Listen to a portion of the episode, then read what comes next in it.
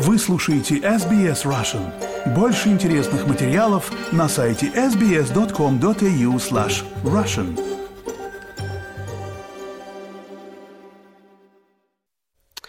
Добрый день, друзья. Радио СБС на русском языке в прямом эфире. Почему-то не играет наша традиционная открывашка программы. Такое случается, ничего страшного.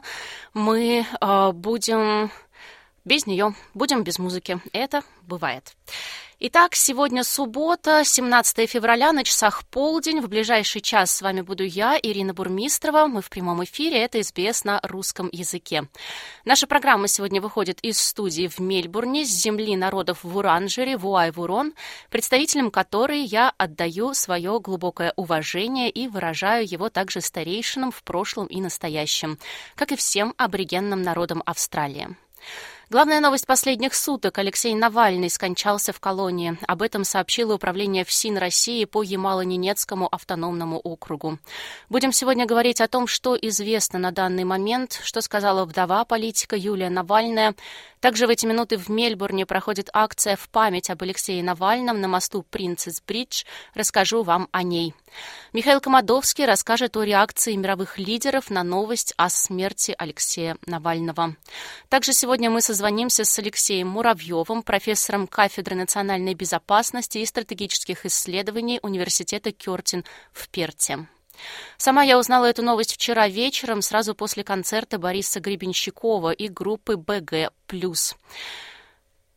Очень счастливые лица были у людей, зал аплодировал стоя, артистов вызвали на бис. Как только овации умолкли, люди достали телефоны и узнали новость. Кто-то покинул площадку, но многие остались, чтобы поддержать друг друга в этот момент. Кто-то плакал, кто-то обнимался, кто-то просто стоял в ступоре, и у всех не было слов в те первые минуты после того, как пришла новость.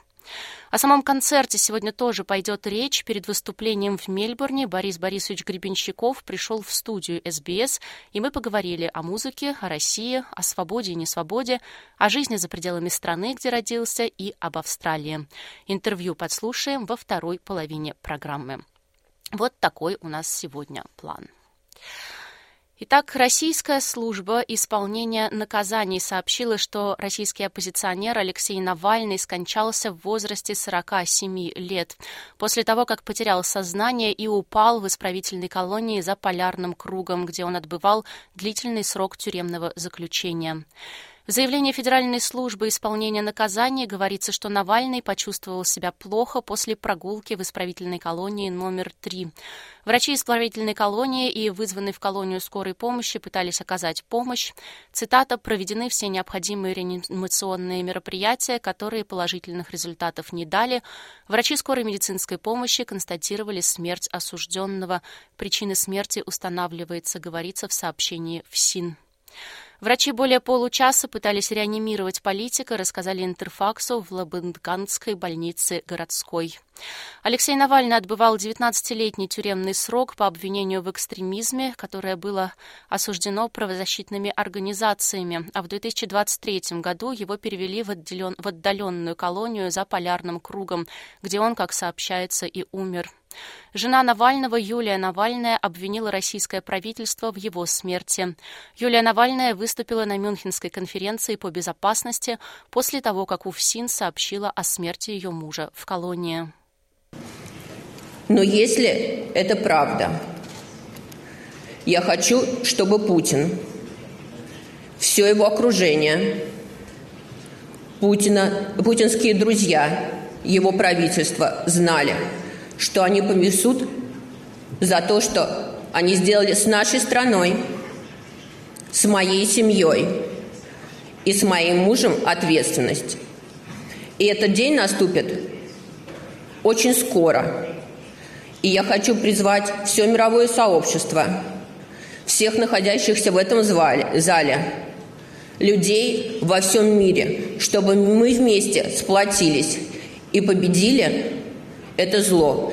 Победили ужасающий режим, который сейчас в России.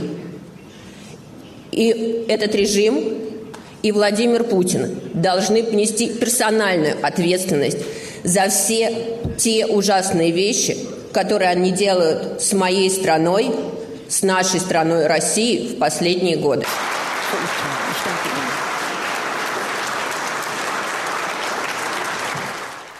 Как сообщает ОВД-инфо, стихийные акции памяти Алексея Навального в пятницу прошли во многих городах и обернулись задержаниями.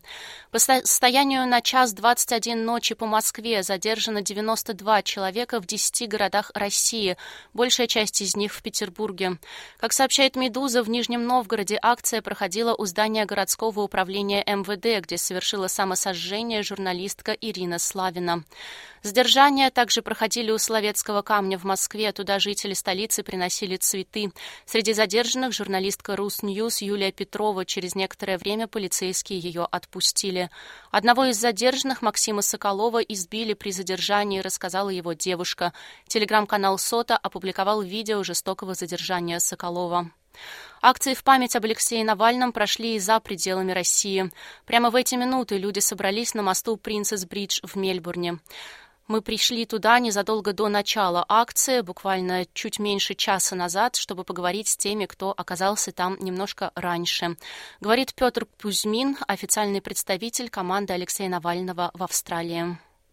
Сегодня мы проводим спонтанную акцию памяти Алексея Навального. А, вчера поздно вечером мы получили новости, что он умер в колонии. А, это, конечно же, было убийство. И, естественно, его сторонники, сторонники Алексея Навального, сторонники э, цивилизованной, демократической, нормальной России э, сейчас испытывают э, очень тяжелые чувства. Э, мы потеряли э, своего лидера, но, как он и завещал, э, именно в этот момент нельзя опускать руки. И Э, мы, каждый из нас, э, мы должны придумать, как мы продолжим его дело. Э, название для акции «Алексей жив в нас». Пока мы остаемся верны тем идеалам и ценностям, которые он продвигал в нашем обществе, Алексей будет жить. И я уверен, что он будет жить еще очень долго, он еще и нас переживет. Я также поговорила с другими участниками акции. Давайте послушаем. Я обычно не хожу на подобные мероприятия, но мне кажется перебор сильный. Вот. Поэтому хочу поддержать тех, кто за это, и, в общем-то, и здесь, и там. Я из Москвы, и в 15 лет я жила в России, потом я переехала в Англию. Вот, я учусь в университете в Лондоне. И сюда я приехала по обмену в университет Мельбург, Мельбургский университет. Вот пару дней назад. Да. И, ну, всегда была политически активная. В Лондоне ходила на протесты, все-все-все. Вот. И не думала, что в Австралии придется выходить на протесты. Да. Как вы восприняли новость вчерашнюю? Ну, это было ужасно. Еще ужасно то, что нет никого здесь. Русскоязычных никого не встречала. А, у всех еще, ну, другая, понятно, э, зона, и там время другое у всех, у всех день, у нас ночь. И я как раз была там в университете с друзьями, потом это началось, мне все писали, все звонили. Да, ну ужасно, ужасно, просто ужасно. Было очень грустно, одиноко и просто шок, и все. Почему для вас было важно прийти и как вы восприняли новость вчера? Ну, вчера первый раз в жизни попала на концерт Бориса Гребенщикова, и весь вечер как бы была... То есть я его песен раньше не знала. Я знала какие-то, но я не думала, что это был он. Но когда вот первый час э, по дороге туда с подружками и набирались как бы положительных эмоций еще до этого, в ожидании какого-то чуда, произошло целых семь чудес по дороге туда и уже там на самом концерте. И вот самая последняя песня, которую он не планировал, наверное, спланировал петь, но без нее его просто не отпускали. Такое ощущение, что где-то вот на облаке летишь высоко-высоко над землей, видишь этот город золотой видишь этих зверей и понимаешь, что все это для тебя и для каждого из нас а потом выходишь, и пока телефон включаешь, чтобы с подружкой встретиться в фойе, видишь вот это и понимаешь, что вот с этого облака, из высоты ты полетела в какую-то бездну, из которой выход, если есть, а нужен ли вообще, а зачем его искать? А может быть, остаться там и не нужно ничего уже. То есть если бы не этот перепад эмоций, может быть, я по-другому бы это восприняла, может быть, и не поехала бы сегодня. Я сейчас понимаю, что нет, надо, надо что-то сделать, надо, чтобы больше никого не убивали. Это были участники акции на мосту Принцесс Бридж в Мельбурне. О том, как отреагировали на смерть Алексея Навального в мире, узнаем у Михаила Комадовского.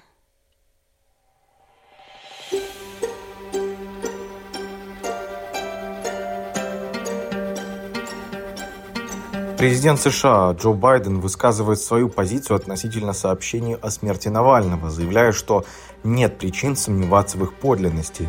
Цитата «Российские власти будут рассказывать свою историю, не ошибитесь, Путин несет ответственность за это». Байден подчеркнул, что Кремль убивает не только граждан других стран, например, Украины, но и граждан своей страны. Поэтому Байден призывает к американской поддержке Украины в своем выступлении. Цитата «Мы должны обеспечить финансирование, чтобы Украина могла продолжать защищаться от жестокой атаки Путина и его военных преступлений». Президент о деталях сообщений о смерти Навального сказал следующее. У нас пока нет всех деталей, но нет сомнения в том, что смерть Навального была следствием действий Путина и его прихвостней.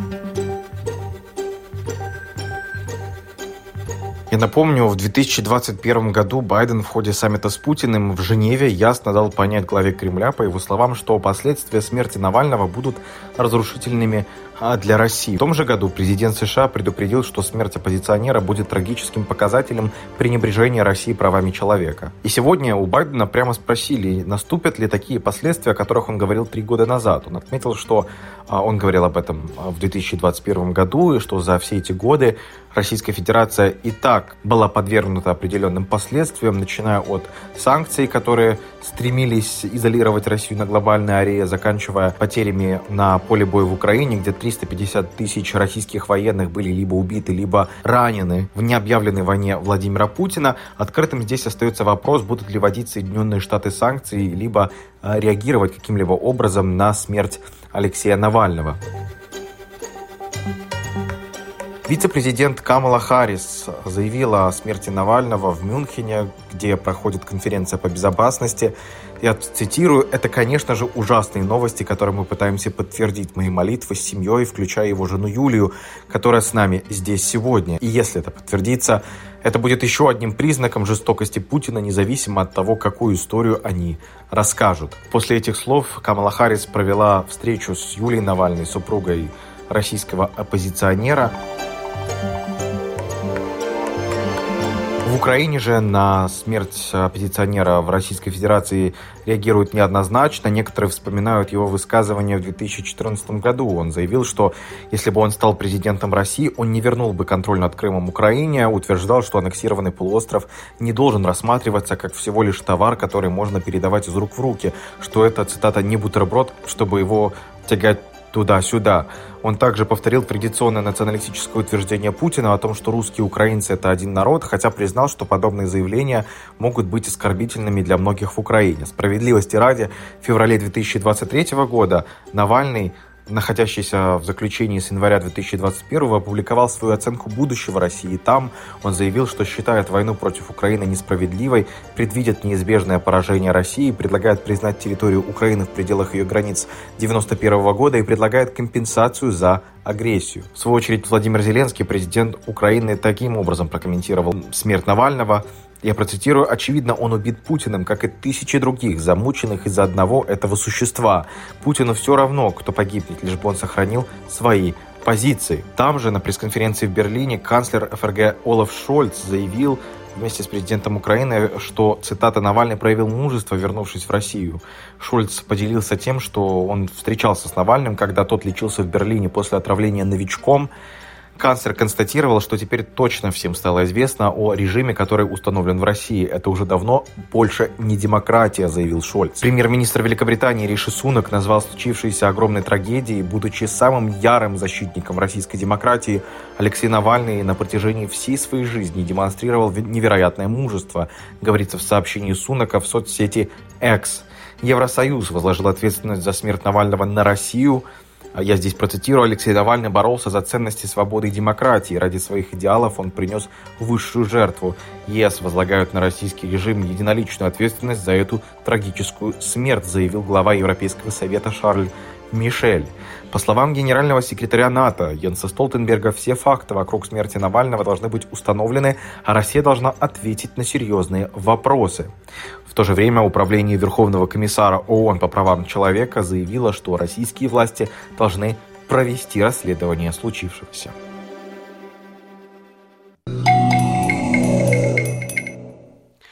Вы слушаете SBS Russian в студии Ирина Бурмистрова. Главная тема последних суток – смерть политика Алексея Навального в колонии. У меня на связи Алексей Муравьев, профессор кафедры национальной безопасности и стратегических исследований Университета Кертин в Перте. Алексей, здравствуйте и спасибо за ваше время. Здравствуйте, Ирина. Давайте о фигуре Навального поговорим. Что она значит для вас, для России и для мирового сообщества? Но, безусловно, Навальный войдет в историю как э, колоритная и весьма при, противоречивая фигура. Мы не должны забывать, что он пришел э, в политику на волне э, такого махрового национализма и даже антисемитизма, когда впервые именно Алексея Навального зазвучало в контексте так называемых русских маршей. После этого э, он несколько переориентировался и впоследствии э, был... Известен как и в России, так и за рубежом своими разоблачениями э, проблем э, коррупции в России, в том числе э, в высших эшелонах российской власти. Он не являлся лидером системной оппозиции, он даже не являлся лидером российской либеральной оппозиции, потому что российская либеральная оппозиция, она очень многоликая и очень Э, разнокалиберно и во многих случаях противоречиво. Но, безусловно, в последние годы он являлся как бы лицом российской несистемной оппозиции, он являлся той фигурой, на которую ставили э, на Западе, и в том числе э, и в России, те, кто хотели каких-то либеральных перемен, и поэтому он как бы стал таким символом и лицом неформального протеста власти Владимира Путина э, в России, поэтому, безусловно, в этом контексте его смерть будет тяжело переживаться э, армией его сторонников. Как по вашему времени, по вашему мнению, смерть Навального может повлиять на активность российской оппозиции, более вероятно активизации или, напротив, опускания рук? Я думаю, эффект будет двоякий. Ну, безусловно, очень рано говорить о каких-то Э, окончательных выводов, но, по моему мнению, эффект будет двоякий. С одной стороны, э, конечно, смерть Навального в колонии э, будет, является шоком для всех, и в том числе это будет шоком, и более того, может интерпретироваться как сигнал оппозиции, что Э, если, если, так сказать, вы будете э, проводить такую же непримиримую, э, занимать такую же непримиримую линию, как и Алексей Навальный, что тогда можете, что называется, оценить свои шансы.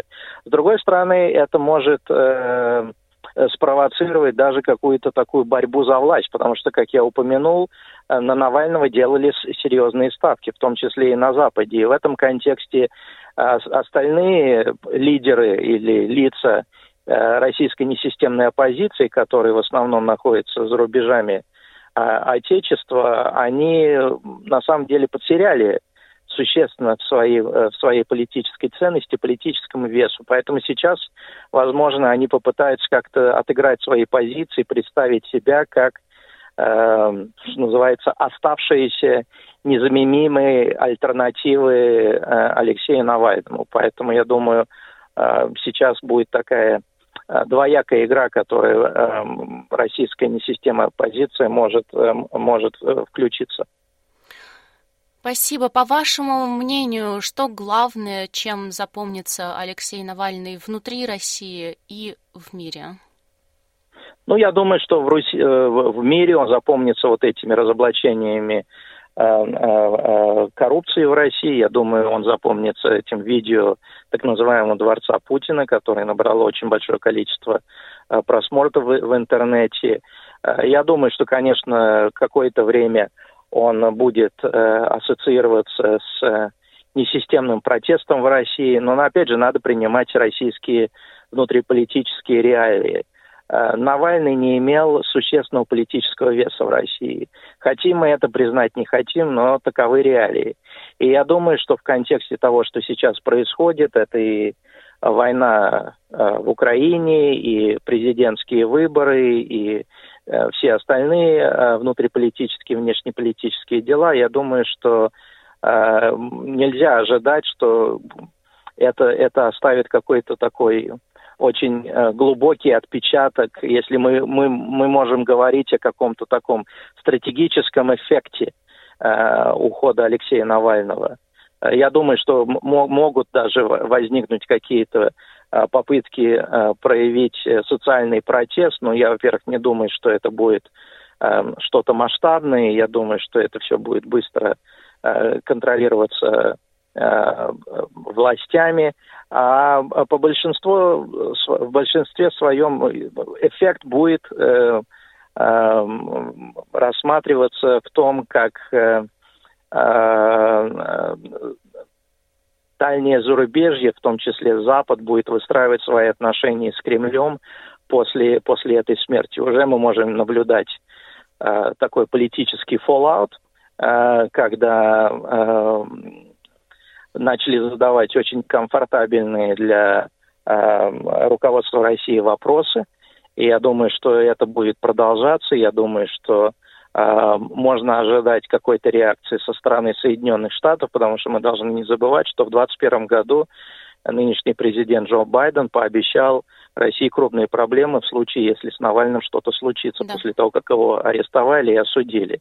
Поэтому сейчас это, конечно, будет рассматриваться в контексте президентских выборов э, президента России э, в следующем месяце. И, безусловно, эта тема будет по-прежнему муссироваться в контексте как и президентских выборов в США, также и, что вот это на самом деле интересное, в том числе в связи с появлением слухов и, так сказать, спекуляций, что между Россией и Западом происходят какие-то закулисные переговоры, о чем как бы невзначай намекнул э, Владимир Путин в своему интервью Такеру Карлосону. И, конечно, в этом контексте э, смерть Навального, она несколько символична, потому что можно даже предположить, что э, это, это как, если, если будет рассмотрен вариант насильственной смерти, что должно, в принципе, быть доказано и следствием, и судебно-медицинской экспертизой, тогда это можно рассматривать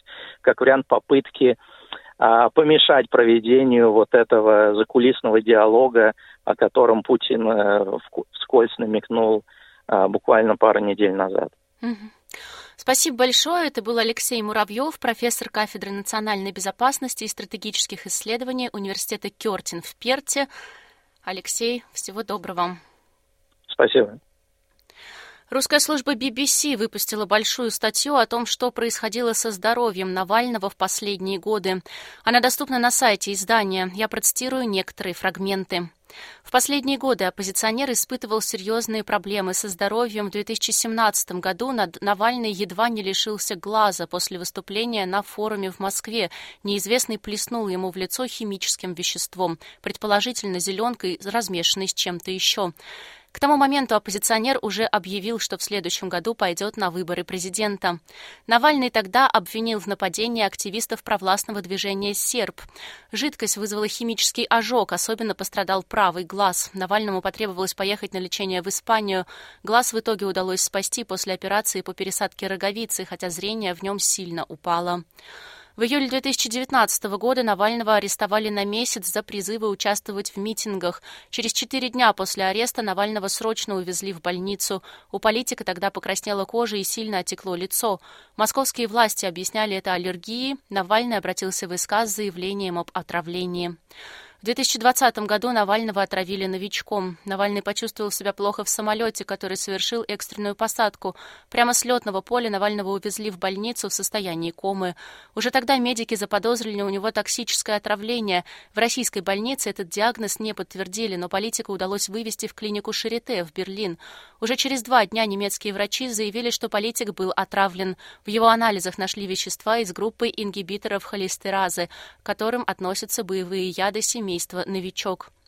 Из комы Навальный вышел спустя более чем две недели после отравления. Ему пришлось заново учиться ходить. После ареста в январе 2021 года Алексей Навальный сообщал об условиях содержания в тюрьме, в частности о том, что ему не давали спать. Навального 27 раз отправляли в ШИЗО. Он пробыл в штрафном изоляторе 308 дней.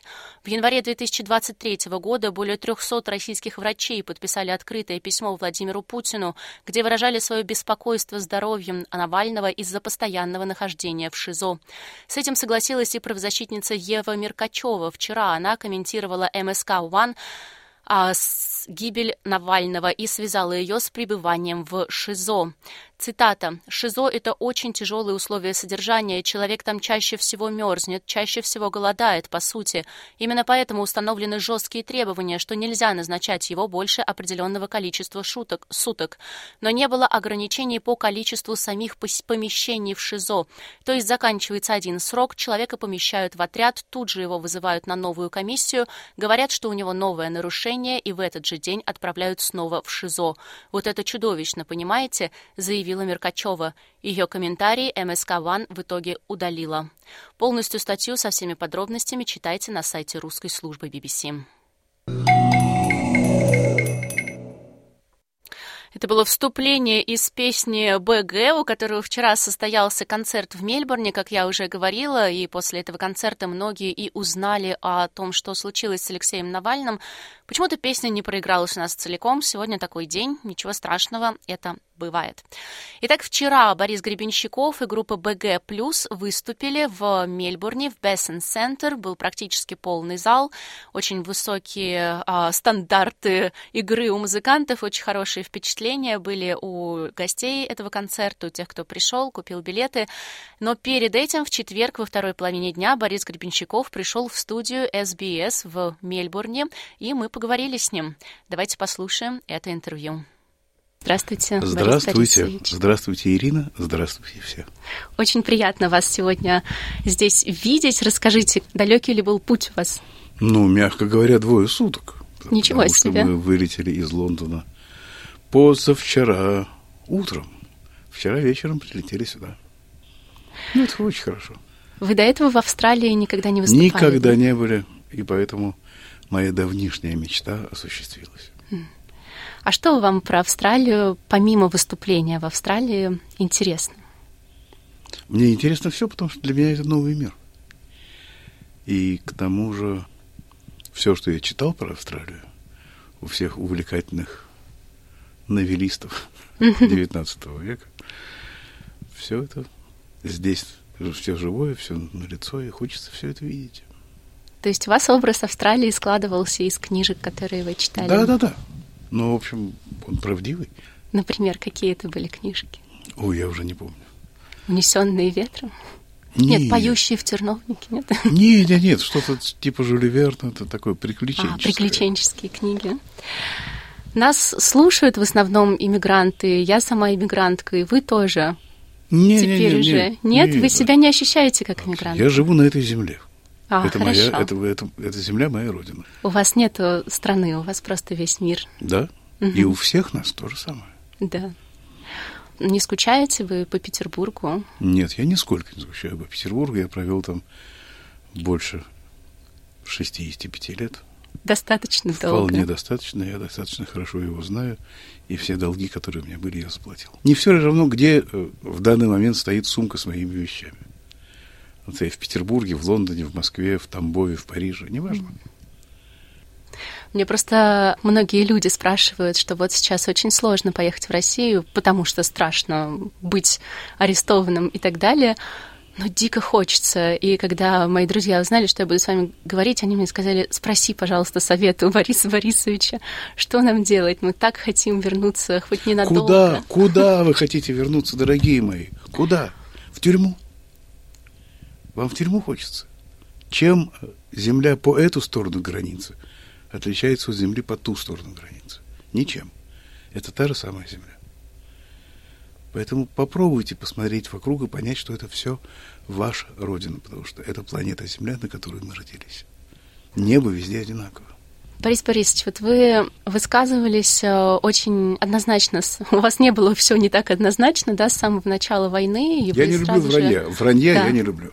Вы сразу же выразили свою позицию. Вы выпустили альбом, который назывался Heal the Sky, в который вошли песни малоизвестные песни известных музыкантов, вы помогаете. Но наверняка у вас, как и у многих из нас, остались э, близкие или не очень близкие люди в России, которые по другую сторону правды, скажем так. Вот вы для Невоз... себя... Невозможно быть по другую сторону правды. Ну, невозможно. Правда одна. Хорошо. Которые отрицают правду. Нет, есть люди, которым, ну, по разным причинам своим неудобно сказать, что они думают на самом деле. Они боятся. И есть люди, которые убеждены, что все вот так, как им преподносят по телевидению. Это их право. Это их не, не делает другими. Ну, человек думает вот так, ну, хорошо, пусть думает вот так. А если у вас с ними какие-то близкие или не очень близкие отношения, вот вы для себя как это решаете? А я не вижу, что, а что нужно решать. Ну вот противоречия серьезные, которые Человек между вами имеет возникают. право думать все, что он хочет. Вот. Зависит только от того, как он себя ведет. А думать он может все, что хочет. И надо это уважать, да? Ну, мне кажется, что уважать людей вообще... Человек, который уважает себя, уважает и других. Невозможно уважать себя, не уважая других. А жить не уважая себя, ну, как-то нехорошо. Вы приехали в Австралию с тремя концертами в составе Борис Гребенщиков и группы БГ+. Многие спрашивают, в чем разница между аквариумом и БГ+. Расскажите, пожалуйста. Объясняю. Я долго по этому поводу думал, поэтому могу сказать подробно. Аквариум был группой, которая все, что есть в современной музыке за последние 50-60 лет, и, может быть, даже больше, она трансформировала для восприятия людей, живущих в России. БГ плюс – это тот же аквариум, просто он находится не в России. Поэтому нам не нужно ничего трансформировать, мы просто играем то, что мы играем в данный момент, и пусть люди выбирают, хочется им это слушать или нет. Потому что так или иначе в России мы были заперты. Так или иначе. Всю, ну, большую часть моей жизни. Поэтому все, что мы делали, начиная с 1972 года, мы брали то, что существует в музыке, и переделывали это для того, чтобы люди, которые придут в зал на концерт нас слушать, или которые будут слушать наши записи, чтобы они почувствовали себя свободными. Теперь, поскольку мы вне этой особенной страны, которая называется Россия, нам не нужно делать ничего, чтобы помочь людям стать свободными, они так имеют полную для этого возможность. Mm. Их никто не ограничивает. Поэтому можно делать музыку, которая будет даже, может быть... Ну, именно по названию БГ+, понятно, что вот мы делаем что-то с использованием всего, до чего мы можем дотянуться. И поэтому у нас иногда в записях возникают самые странные, самые фантастические люди, инструменты. То, за что мы особенно любим вашу музыку. Ну, то, за что я сам люблю. Для меня период дудука в вашей музыке это совершенно особенный дудук. Джован был как старший брат. Это чудесный был человек. Да. А вы вот говорите, что вы себя чувствовали запертым в России всегда, или был, был какой-то период, когда это иначе ощущалось? Понимаете, когда находишься в городе, ну, например, Краснодаре, угу. или Тамбове, или Барнауле, чувствуешь себя немножко в стороне от всего остального мира. То есть есть вот наша страна, в которой мы живем, и есть какой-то весь остальной мир. И мне всегда хотелось быть, не то чтобы быть частью всего остального мира, А я как-то себя всегда ощущаю, что вот, вот я живу на этой земле, да? И находиться отгороженным от мира мне как-то всегда казалось, ну, не очень хорошо. И поэтому все, что мы делали, было направлено на то, чтобы вернуться в мир, быть частью огромного вот этого прекрасного мира. Mm-hmm. Без загородок, без стен, без всего. И поэтому вот все происходит так, как оно есть сейчас. Так что я думаю, что все происходит вовремя, в свое время и правильно. А все-таки возвращаясь вот к БГ плюс, почему название вы решили поменять? Потому что... Ну, потому что аквариум был для, для России, для изнутри России. Поэтому, собственно, может быть, поэтому мы и выбрали это название с Джорджем в 1972 году, потому что это именно вода в стеклянном сосуде. Место жизни в сосуде, за стенками. И теперь стенок нет. Давайте, говоря о ваших концертах, я сейчас сделаю небольшой анонс, чтобы да. люди, которые нас слушали, знали, куда и когда идти. 16 февраля в Мельбурне, Бессен Центр, 18 февраля Сидней, University of New South Wales и 20 февраля Брисбен, The Tivoli. В Брисбене, я так понимаю, в последний момент уже решили, да, играть? Угу, угу. Немножечко расскажете о том, что будете играть там? Не имею ни малейшего представления. Вот мы при, придем в зал и увидим. Но есть какая-то программа, которую примерно мы играем последний там год, полтора-два, но она все время меняется. Поэтому я не могу ручаться, что именно будет завтра, например. Примерно... Рок-н-ролл мертв будет, нет? Не думаю. Во-первых, ну, песня рок-н-ролл мертв без электрогитары, ну, как-то немножко странно. Можно, конечно, с балалайкой, но не очень интересно. Ну, вот интересно, что я эту песню вашу никогда особо не слушала, а потом, когда я побывала на вашем концерте, и вы там ее играли, я заметила, как она просто взорвала полностью зал. Все встали, все как-то задвигались очень и очень активно. Ну, я очень рад, но я не думаю, что все время стоит взрывать зал. Может, обойдемся без террористической активности. Особенно в наши времена, да. После концертов в Австралии вы упомянули, что вы поедете в другие города, а потом вам нужно будет вернуться в свою студию для того, чтобы подготовить новый релиз. Я понимаю, что вы подробно рассказывать не будете, но, может быть, намекнете немножко, что... Ну, во-первых, студия не своя. Слава тебе, так. Господи, ничего в собственности я не имею. А, просто грядет в марте День Святого Патрика. И у нас есть определенные мысли по этому поводу. И хочется этими мыслями и ощущениями с вами поделиться. А для вас это важный день, да? Ну, просто Патрик был замечательный человек. Я помню, я читала пару лет назад, что вы готовили книгу под названием «Путь питья». Книга питья. Mm, книга питья, книга да. питья. Ну, она еще долго будет готовиться, я так думаю. Это очень большой проект. Это, ну, я им занимаюсь лет 20, наверное. Угу. Ну, просто постепенно... Раньше я пил, а теперь то, что пить, я больше пишу об этом. Хочется поделиться просто тем, что я знаю, чтобы люди, которые идут по этому пути, имели какие-то ориентиры. Угу. А что там будет? Ой, там много всего. Вот про все, что мы пьем всю нашу жизнь, мне всегда было интересно знать, от, откуда все это взялось. Угу. Почему люди пьют? Зачем они пьют? Зачем я пью? И как пить так, чтобы не наносить ущерба ни себе, ни другим? Мама, я не могу больше пить. Нет, могу, но не хочу. Обычно это такой, такая жизненная фаза есть. Мама, я не могу больше пить, и ну-ка мечи стаканы на стол. Никогда в жизни у меня не было этой фазы. Собственно, ни той, ни другой. А есть у вас любимый напиток? Все. Ну, они все, все по-разному, в разные, в разные моменты жизни могут быть нужны. В Мельбурне будете тестировать местные бары? Не знаю, посмотрим. Надо бы теоретически, но для книги надо бы. А реально посмотрим.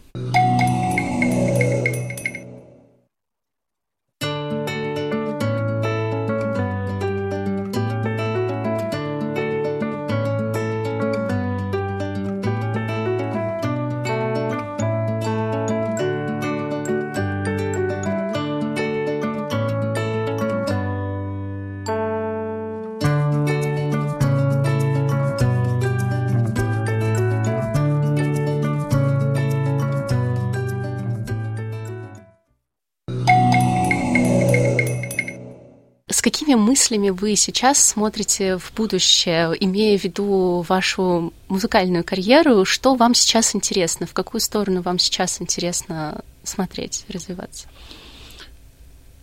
Это хороший вопрос. Попробую поделиться самым сокровенным. Я замечаю, что есть огромное количество людей, которые предпочитают слушать музыку, которую они слушали, когда им было 12-14 лет. О, да. Когда они думают, что все вот так вот. А, и все, что происходит после этого, после их 12, 14, 16 лет, они уже слушать не могут.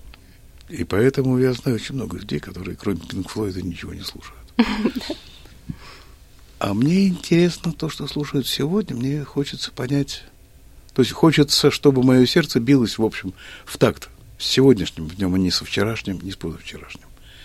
Потому что, как правило, люди, которые держатся на уровне музыки своей юности и не слышат больше ничего остального, они довольно скучные. Хм. Они заперлись вот в своей юности, когда они думали, что их хотят девушки. А проходит 40 лет, и выясняется, что они продолжают за это держаться. Но мне хочется жить сегодня. Поэтому я замечаю, что музыка фантастически меняется, потому что вдруг в занудные четыре четверти, на которых основана в основном европейская музыка и американская, появляются совершенно другие ритмы, появляется совершенно другое биение. Вот когда появилась регги, я помню, что мы за него схватились просто с воплем восторга угу. в 80-м году, если не раньше. И, а вот теперь вот вся эта африканская, паназиатская музыка, ритмы все время меняются.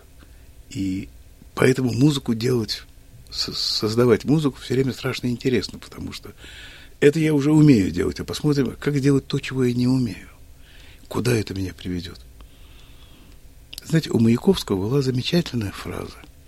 Поэзия вся езда в незнаемое. Вот музыка это тоже езда в незнаемое. Любое творчество. Вот мне все, все время интересно делать вот это и смотреть, что из этого выйдет. Угу.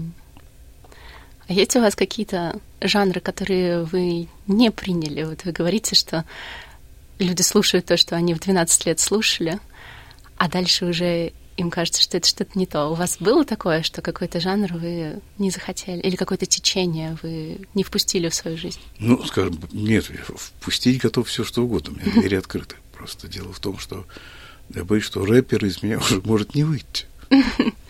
И мне это не так интересно, хотя... Как же есть... 500 песен и нечего петь? Ну это да, в том, рэп да, же. да, да, это, это был рэп. Ну, я думаю, что до, достаточно большое количество людей занимается этим без меня успешно, и я там совершенно не нужен. Но уважать это все я уважаю, потому что, конечно, это другая форма магии. Музыка – это магия, так или иначе. Она, это, это ее основа, это то, откуда она взялась. И поэтому есть разные формы, и слава богу. Угу.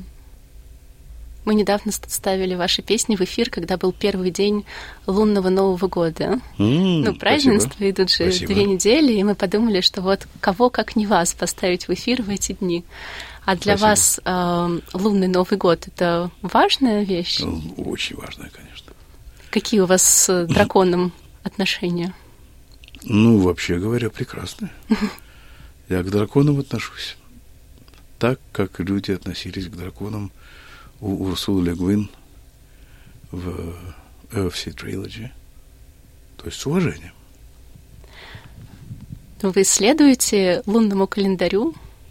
Не особенно я не успеваю. Хотел бы, но, может быть, когда-нибудь в будущем начну более бережно к этому относиться. А есть у вас какое-нибудь обращение к нашим слушателям в связи с началом этого лунного Нового года? Что есть. Будьте счастливы. Посмотрите вокруг себя и поймите, что есть все поводы быть счастливым. И делать счастливыми всех людей, которые вокруг вас есть. И это все в ваших руках. Ну как Ну, же вот такое страшное все в мире происходит? Как же А быть когда оно, оно всегда, не, всегда происходит. Когда оно не происходило. Знаете, вот не так давно я в передаче «Аэростат», которую я веду уже фу, 20 лет, Мгм. э, начал делать обзоры сам для себя. Мне было интересно, какая музыка была в 20-х годах. Потому что все началось в 20-е годы 20 века, когда появилась звукозапись. Угу. И, стал, и стало возможно музыку воспроизводить механическим образом на пластинках. И я делал такие обзоры 20-е годы, 30-е, 40-е. И буду делать дальше, надеюсь. И вдруг выясняется, что вот эти замечательные 20-е годы, Roaring Twenties, оказывается, там был чудовищные кризисы, войны, страшно было все. И при этом музыка была веселая. И мне стало интересно, стал смотреть, хорошо, что было в 30-е годы, когда музыка стала совсем такой уж, все эти биг-бенды чудесные, все, тот же самый Бинг Кросби, Фрэнк Синатра, все вот это. И выяснилось, что там было тоже чудовищно все. То есть шли войны, о которых я даже не подозревал, что они были. И шли какие-то чудовищные эпидемии, засухи, и гибли просто миллионы людей. Но мы про это не знали, мы просто слышим вот эту беззаботную музыку. И выясняется, что каждую декаду у человечества, вот за последние там сто лет, все время происходит что-то страшное. Мы просто это выключаем, мы стараемся этого не видеть. Но если принять это в, в рассмотрение, то понятно, что что бы ни происходило, это для нас испытание. Вселенная пробует нас на прочность. Вселенная говорит, ну что, теперь сломаемся будем плакать в сторонке, или все-таки встанем и пойдем попробуем убрать весь этот мусор. И попробуем помочь тем, кому мы, мы можем помочь. Не абстрактно, а конкретно. Вот конкретный человек. Ты можешь ему помочь? Ты можешь ему сделать лучше?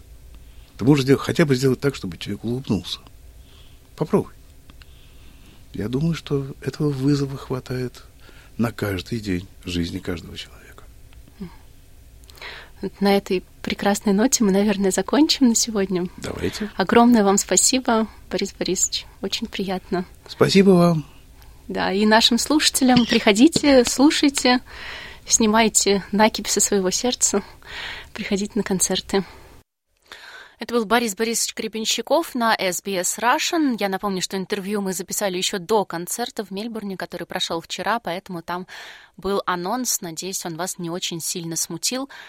Еще одна печальная новость пришла из России. Известный псковский фотограф Дмитрий Марков умер на 42-м году жизни, сообщает издание «Псковская губерния» со ссылкой на друзей фотографа. Марков переехал в Порховский район Псковской области из Подмосковья в 2005 году, сотрудничал со многими федеральными медиа.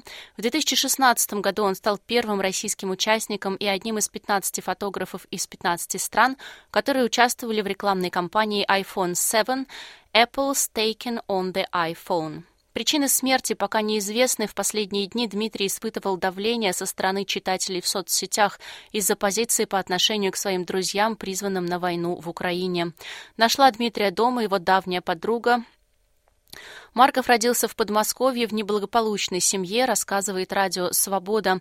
Он стал фоторепортером и сотрудничал со многими российскими СМИ. Его фото отмечены рядом профессиональных наград, включая гран-при конкурса «Серебряная камера» и премию «Камертон» имени Анны Политковской. Как репортер Марков много ездил по регионам России. Он стал заниматься волонтерской деятельностью и в 2005 году переехал в Псковскую область, где работал с детьми-сиротами и неблагополучными подростками. Принимал участие в благотворительных программах реабилитации наркозависимых и снимал фильмы о реабилитации. Марков активно исследовал современные возможности документальной фотографии, перейдя с профессиональной фототехники на камеры мобильных устройств. У него вышли два фотоальбома «Черновик» 2017 года и «Россия в квадрате» 2021 года. Автор знаменитого фото с ОМОНовцем, сидящим за столом в Балаклаве под портретом Путина. В 2021 году Марков продал за 2 миллиона рублей подписанный снимок. Вырученные деньги автор пообещал перевести правозащитным организациям. Ну что ж, на этом у меня, наверное, все. Я с вами прощаюсь до понедельника. В 12 часов дня, как обычно, мы увидимся, услышимся точнее. Завтра ждите репортаж с акции в память об Алексее Навальном в Сиднее, который выйдет у нас в подкастах, и в понедельник мы поставим его вам в эфир. Ну и надеюсь, что вам сейчас не очень тяжело. Если вы переживаете утрату, пожалуйста, берегите себя, сделайте для себя что-нибудь приятное. А я напоследок поставлю еще одну песню Бориса Гребенщикова «Северный цвет». С вами была Ирина Бурмистрова. Всего доброго. Хотите услышать больше таких историй? Это можно сделать через Apple Podcasts, Google Podcasts, Spotify или в любом приложении для подкастов –